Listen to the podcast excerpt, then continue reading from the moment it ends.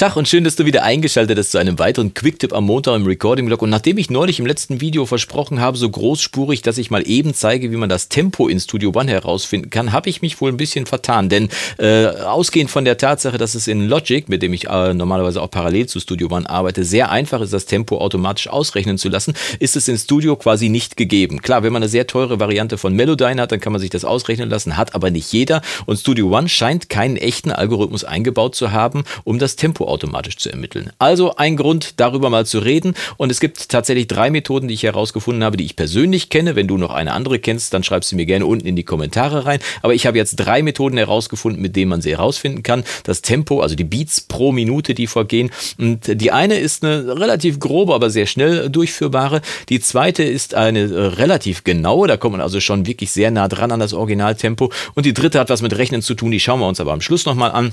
Die wird dann auch nochmal ausführlich auf meinem Blog unter recordingblog.com nochmal erzählt, auch mit der Formel, die ich dabei benutzt habe. Schau also mal da rein in den Recording-Blog, aber wir gehen jetzt erstmal zu den Methoden, wie man das Tempo tatsächlich in Studio One auch herauskriegen kann, ohne es automatisch ermitteln zu lassen. Die erste Methode ist recht einfach. Man kann einfach mitklicken. Ja, es gibt tatsächlich eine Funktion in Studio One, die besagt, wenn du da hier auf einen Punkt draufklickst und zwar regelmäßig im Tempo des Beats, dann sagt er dir ungefähr das Tempo, in dem dein Song läuft. Wichtig ist dafür, dass du hier, wenn du die Datei markiert hast, dass du auf der linken Seite im Inspektor eingestellt hast, dass da nicht Folgen steht. Das heißt, die Datei soll nicht dem Tempo folgen, weil das ist ja variabel und dann gibt es einen riesen, Kuddelmuddel. Also hier bitte einstellen, dass die Datei nicht dem Tempo folgt und dann können wir auch schon starten. Wir können den Song einfach mal abspielen und äh, du musst natürlich noch wissen, wo du hinklicken musst. Und wenn du hier unten auf das Tempo guckst oder je nachdem, wo die Leiste bei dir ist, dann kannst du unterhalb des Tempos, kannst du hier auf das Wort Tempo mal die Maus drüber halten und da steht Tempo tippen. Also einfach Song abspielen und dann in regelmäßigen Abständen jeweils auf die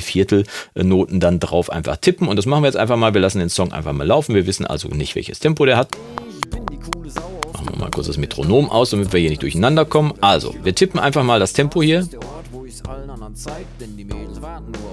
Soweit ich weiß, wenn ich groove oder move oder mit dem Skateboard cruise, bin ich ungeschlagen Buse. Äh, böse wollte ich sagen, was ich meine, ist natürlich nett. Du siehst, es ist ein Näherungswert, man muss hier also irgendwie rantasten und mal gucken. Ich bin zurzeit eher solo Ungefähr 94. Ich persönlich weiß jetzt, dass es 95 sind, das heißt, du siehst, das ist eine relativ grobe Angabe. Und warum Studio One jetzt ausgerechnet bei mir ganzzahlige Werte nur macht, das habe ich bisher auch noch nicht herausgefunden. Falls du das wissen sein solltest, äh, wissen solltest, und Studio One Experte bist, dann schreibst du mir doch mal gerne unten rein. Das würde ich nämlich gerne ändern. Der macht nämlich hier keine Nachkommawerte. Warum auch immer. Also, die TED-Methode geht also, ist aber eher fürs Grobe gemacht. Feiner ist die Methode, indem man sich einfach ähm, einen kleinen Zeitabschnitt vom Song nimmt, der fest definiert ist. Viele Songs heutzutage sind jetzt zu einem Klick eingespielt oder programmiert. Dementsprechend kann man sich eigentlich darauf verlassen, dass das Tempo relativ stabil ist. Ich suche mir dann meistens acht Takte und das machen wir jetzt hier auch mal. Die schneide ich jetzt einfach erstmal frei hier. Gucken wir mal, dass wir hier äh, herausfinden, wo der erste Beat ist. Einfach hier laufen lassen. Da ist schon die erste 1 und die schneide ich jetzt einfach mal hier an dieser Stelle. Und wenn du den Cursor hier, wenn du den relativ fein ver, äh, verschieben möchtest und nicht an irgendein Raster gebunden sein möchtest, dann musst du einfach das Werkzeug hier auswählen, das Schneidewerkzeug und beim Verschieben dann äh, die Umschalttaste, also die Hochstelltaste, mit der man große Buchstaben einstellen kann.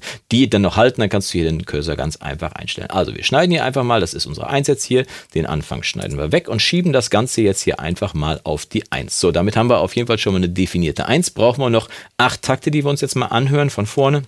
Zählen einfach mal mit. Also 2, 3, 4, 2. Die Locken hat ja, die Straße ist der Ort, wo ich's allen anderen zeig, denn die Mädels warten nur auf mich. Soweit ich weiß, wenn ich groove oder move oder mit dem Skateboard cruise, bin ich ungeschlagen. 2, 3, 4, 7. 8, 2, 3, 4, zack. Und da ist die 1 wieder. Das heißt, da sind 8 Takte vorbei, da würde jetzt die 9 starten und dann schneiden wir hier an derselben Stelle auch wieder los. Zack, und damit haben wir 8 Takte freigestellt. Können den Rest hier erstmal wegschmeißen. Wir wollen ja erstmal nur das Tempo herausfinden und haben jetzt hier 8 Takte definiert. So, mit dem Zoom mal hier reingegangen. Jetzt müssen wir eigentlich nur noch einen Loop hier machen und der Loop soll genau 8 Takte betragen. Machen wir mal hier, ziehen wir mal hier oben einen Loop. 1, 2, 3, 4, 5, 6, 7, 8 Takte haben wir hier ungefähr. So, sind acht Takte eingestellt. Äh, nee, hier unten muss man nämlich genau darauf achten, dass dann auch wirklich das Richtige eingestellt ist. Hier auch noch eine 1 rein. So, jetzt haben wir genau acht Takte hier freigestellt. Und du siehst schon, dass hier oben das Ende vom Loop nicht mit dem Ende vom, äh, von unseren acht Takten übereinander stimmen. Ne? Das heißt, wir müssen jetzt im Prinzip nur das Tempo so ändern, dass äh, beide aufeinandertreffen. Einmal, ich mache den Loop mal, stellen wir wirklich ein hier so. Also, dass hier genau an dieser Stelle auch das Ende von dieser Datei hier ist. Also machen wir mal, ich gehe hier einfach mal auf das Tempo drauf mit der Maus und kann dann hier einfach, wenn ich die Shift-Taste wieder halte, also die Hochstelltaste, hier das Tempo verändern. Und ich gehe mal kurz aus dem Zoom raus. Ne? Und dann siehst du hier schon, dass sich hier das Ende von unserem Loop leicht verschiebt. Und jetzt müssen wir nur die beiden übereinander kriegen, ungefähr so. Und welches Tempo gibt er uns an? 95 Beats, habe ich ja vorher gesagt, ne, weil ich es wusste. Aber wenn wir es jetzt nicht gewusst hätten, dann hätten wir jetzt mit dieser Methode ungefähr herausgefunden, dass unser Song 95 Beats hat, weil diese acht Takte eben genau hier in diesen Loop jetzt reinpassen und dementsprechend könnten wir dann jetzt, wenn wir das herausgefunden haben, den Song wieder komplett machen. Das heißt, wir könnten jetzt hier die Datei wieder nehmen, die bis zum Ende hier auffüllen hier vorne den Anfang vom Song, dann, äh, was weiß ich, auf Takt 5 schieben zum Beispiel oder 6 oder wie auch immer und dann den vorne den Anfang wieder drauf machen und schon müsste das Ganze mit unserem Metronom mitlaufen. Hören wir mal, ob das mit, mit dem Metronom mitläuft. Loop noch ausmachen.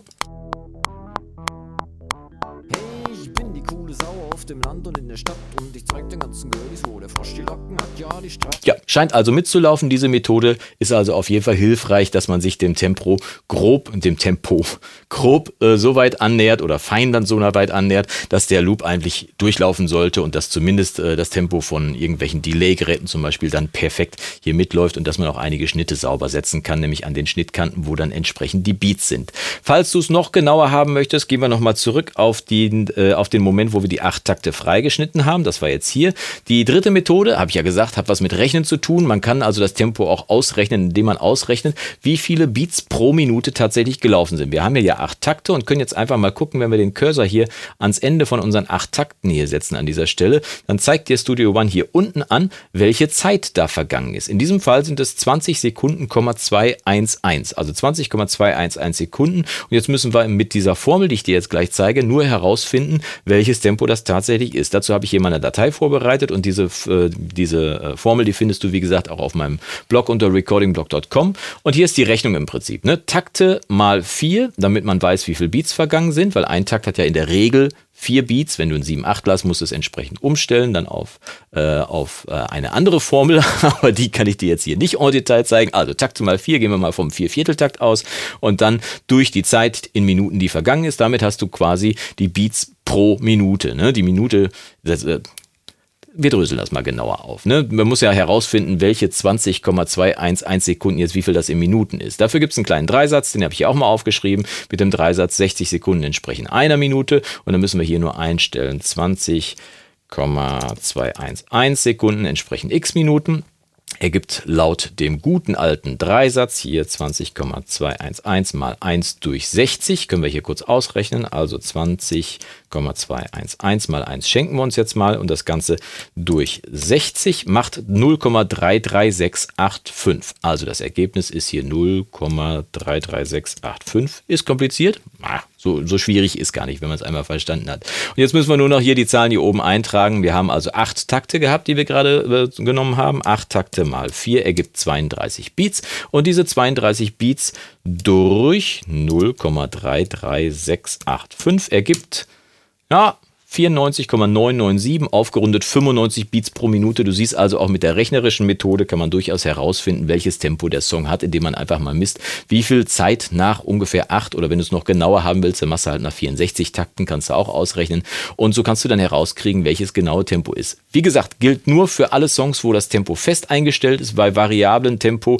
Da kann man mit viel Handarbeit und mit dem Tempo-Editor hier in Studio One natürlich auch zum Erfolg kommen, ist aber mit viel Handarbeit verbunden und äh, ich traue mich gar nicht erst zu sagen, aber wenn du dich dafür interessierst, schreib's mal unten in die Kommentare, schreib mal dynamisches Tempo rausfinden und dann finde ich bestimmt irgendwann Zeit, das auch mal zu zeigen. Natürlich zeige ich dir das auch sehr gerne. Also, schreib's mir unten in die Kommentare, wenn du dich dafür interessierst, dynamisches Tempo herausfinden. Ich kann es aber auch mal zeigen, wie es in Logic geht. Da ist es nämlich deutlich einfacher. Hier ist es jetzt nicht ganz so einfach, aber mit diesen drei Methoden wirst du sicherlich zum Ziel kommen. Und wenn dir das Video gefallen hat, würde ich mich freuen, wenn du mir es zeigst über einen Daumen nach oben. Wenn es dir nicht gefallen hat, klick hier schnell auf das nächste Video und wir sehen uns die Tage zu einem weiteren Video im Recording-Blog. Und bis dahin wünsche ich dir vom Guten nur das Beste. Mach's gut und Yassou!